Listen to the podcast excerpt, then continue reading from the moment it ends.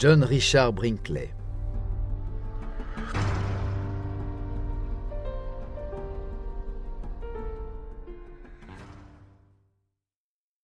En octobre 1927, John Brinkley entame la construction d'un nouveau projet phare, un institut communautaire avec une nouvelle église méthodiste et un presbytère.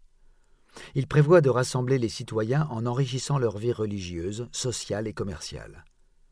Pour cela, John fait appel à Charles Everett Draper de Fort Worth, au Texas. Draper et Brinkley construisent un double court de tennis en béton et une piscine de 12 mètres sur 30, puis un espace en plein air où ils diffusent des films religieux et inspirants. Le révérend Draper a considérablement augmenté la fréquentation de l'école du dimanche en offrant 50 cents pour chaque nouvelle recrue. Très vite, quelques 500 personnes des environs étudient la Bible le dimanche matin dans son église. Les deux proposent ensuite le Community Life Institute, un programme d'enseignement d'été sur la Bible, la citoyenneté, la santé, la musique et les loisirs, gratuit pour tous ceux qui s'établissent à Milford. Étendre la notoriété du docteur Brinkley n'a pas de prix.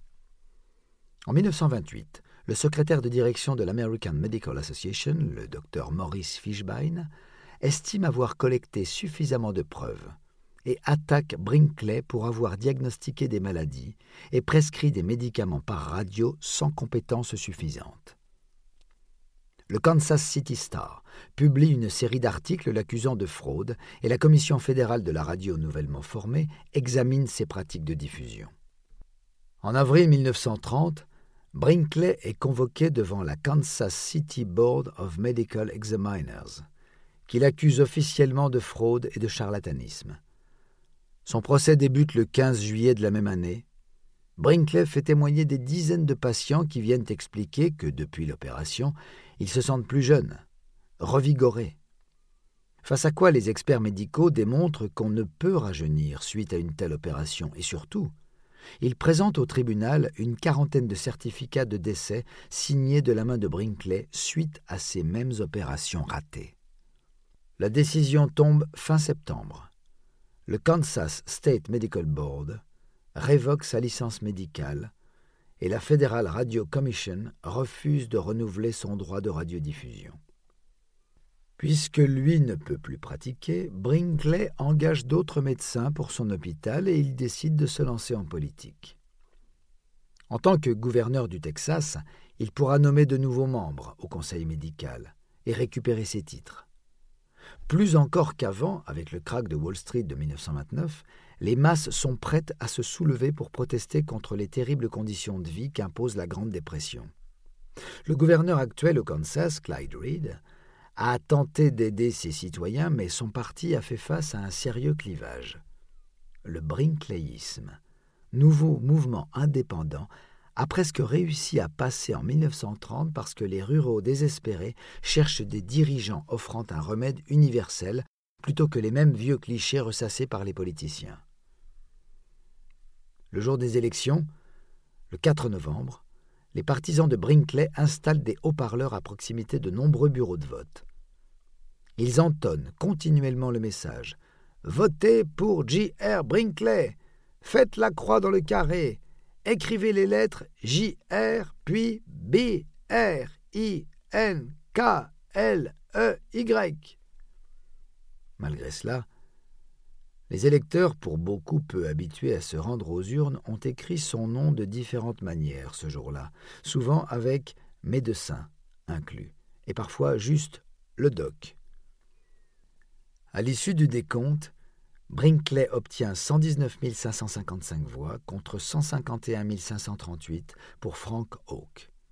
Environ 30% des électeurs ne s'étaient jamais déplacés pour voter avant ce jour.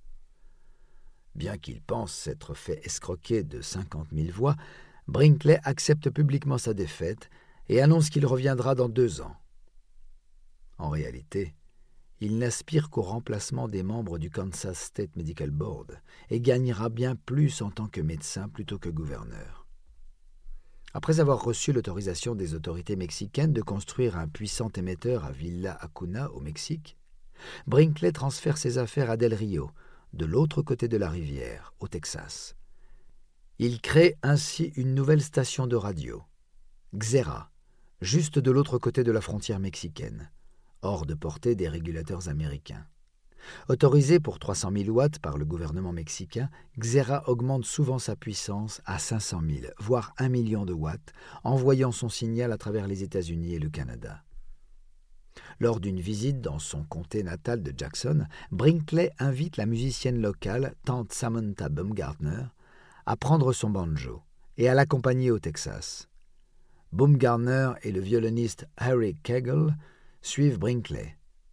Pendant plus de trois ans, le duo chante et joue des airs anciens sur Xera, si puissants que les gens de chez eux, en Caroline du Nord, peuvent écouter leurs ballades et les publicités de Brinkley. Pas si fou le doc. En 1932, il revient sur la scène politique comme promis à ses électeurs et se présente à nouveau. Mais les démocrates sont largement victorieux. Vers 1933, tout le personnel médical et les installations de Brinkley sont transférés à l'hôtel Roswell.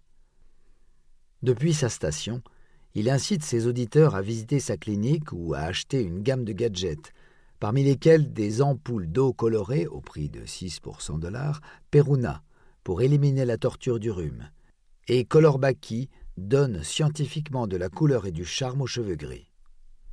Au Texas, il implante peu de glandes de chèvre mais remplace ses interventions par ce qu'il décrit comme des préparations glandulaires commerciales. Il effectue également de nombreuses opérations de la prostate pour environ 250 dollars et institue l'utilisation d'injections de mercurochrome et de pilules pour aider à restaurer la vigueur juvénile. Certaines estimations chiffrent à près de 12 millions de dollars ses gains durant les presque cinq années qu'il passe à Del Rio.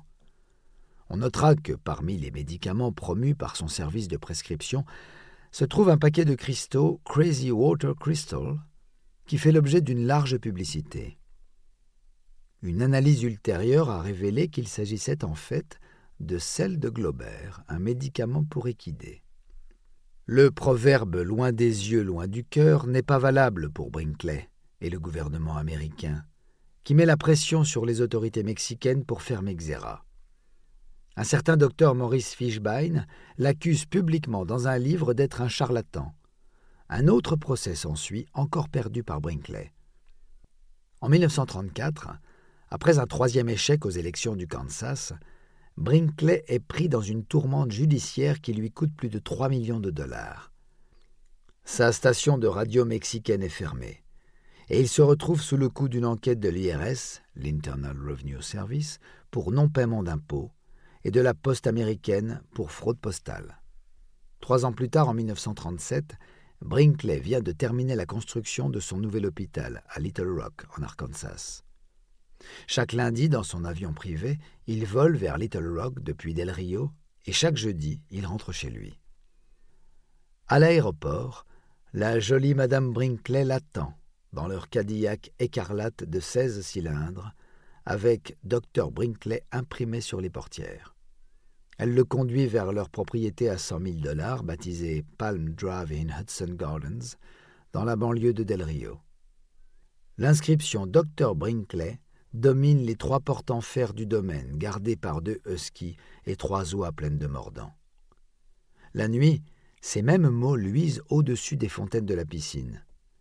Les pelouses vertes et les allées bleues sont parsemées de statues de marbre blanc, et au-dessus de la porte d'entrée rouge trône, comme un symbole, une petite cigogne en ivoire. Le 10 avril 1939, un homme blond, digne, grimpe à la barre des témoins du palais de justice de Del Rio, au Texas, caresse sa barbiche avec une main blanche étoilée de diamants et annonce Je suis l'homme qui est à l'origine de l'opération de la glande de chèvre. C'est notre docteur John Richard Brinkley qui, pour la quatrième fois, poursuit Maurice Fishbein, rédacteur en chef de la publication IGEA de l'American Medical Association. Fishbein semble indifférent à la demande de Brinkley de 250 000 dollars. L'année précédente, le docteur Fishbein a encore décrit Brinkley comme un charlatan. Le doc affirme que ces déclarations sont diffamatoires et qu'en conséquence, son revenu annuel est passé de 1 100 000 dollars en 1937 à 810 000 dollars en 1938. Lorsque Fishbein prend la parole, il définit le mot employé comme désignant une personne qui fait des déclarations extravagantes ou flagrantes quant à sa propre capacité dans le domaine de la science ou de la médecine. Il souligne que Brinkley n'a jamais soumis une description de ses opérations aux médicaments rajeunissants à une publication scientifique reconnue, que les chimistes de l'AMA ont découvert que le médicament de rajeunissement le plus prisé de Brinkley se composait d'eau, d'un colorant, bleu de méthylène, et d'un peu d'acide chlorhydrique, dont aucun ne possède de propriétés rajeunissantes.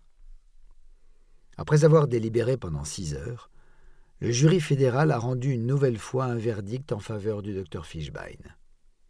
Après la perte de nombreux procès comme celui-ci, la réputation et la carrière de Brinkley se dégradent grandement, d'autant que le juge Robert G. Macmillan sort de son devoir de réserve et déclare publiquement que le médecin est dangereux et doit être considéré comme un charlatan et un fraudeur au sens ordinaire et bien compris de ces mots.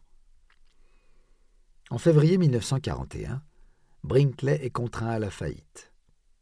En septembre 1941, un grand jury fédéral inculpe Brinkley, sa femme et six anciens employés pour avoir utilisé le service postal des États-Unis pour frauder. Rien ne va plus pour le docteur que sa santé abandonne. Il est admis cet automne-là dans un hôpital de Kansas City pour des problèmes circulatoires. Sa jambe gauche est amputée suite à des complications, un caillot sanguin. Après trois crises cardiaques, il meurt d'une insuffisance le 26 mai 1942 dans son sommeil, à San Antonio, au Texas. Il est enterré à Memphis, Tennessee, dans un cercueil en cuivre qu'il a acheté quelques années auparavant. Et sa tombe est marquée par une grande statue en bronze d'une victoire ailée qui se tenait autrefois dans son manoir de Del Rio. À l'âge de 57 ans, le docteur Brinkley a touché ses rêves de célébrité et de richesse. Croyait-il vraiment à l'efficacité des remèdes qu'il proposait? Pensait-il que son père était fier de lui de là où il le regardait? Le rejet massif de ses procédés par ses pairs et les tribunaux aurait dû le convaincre du contraire. Poursuivis après sa mort pour leur rôle dans les activités du docteur Brinkley, ses employés sont condamnés en janvier 1943. Minerva Telita Jones Brinkley, Mini, prend trois ans de probation et une amende de 5000 dollars soit environ un dollar par paire de testicules de bouc implantés par le docteur à des hommes à la virilité chancelante en 30 ans de carrière.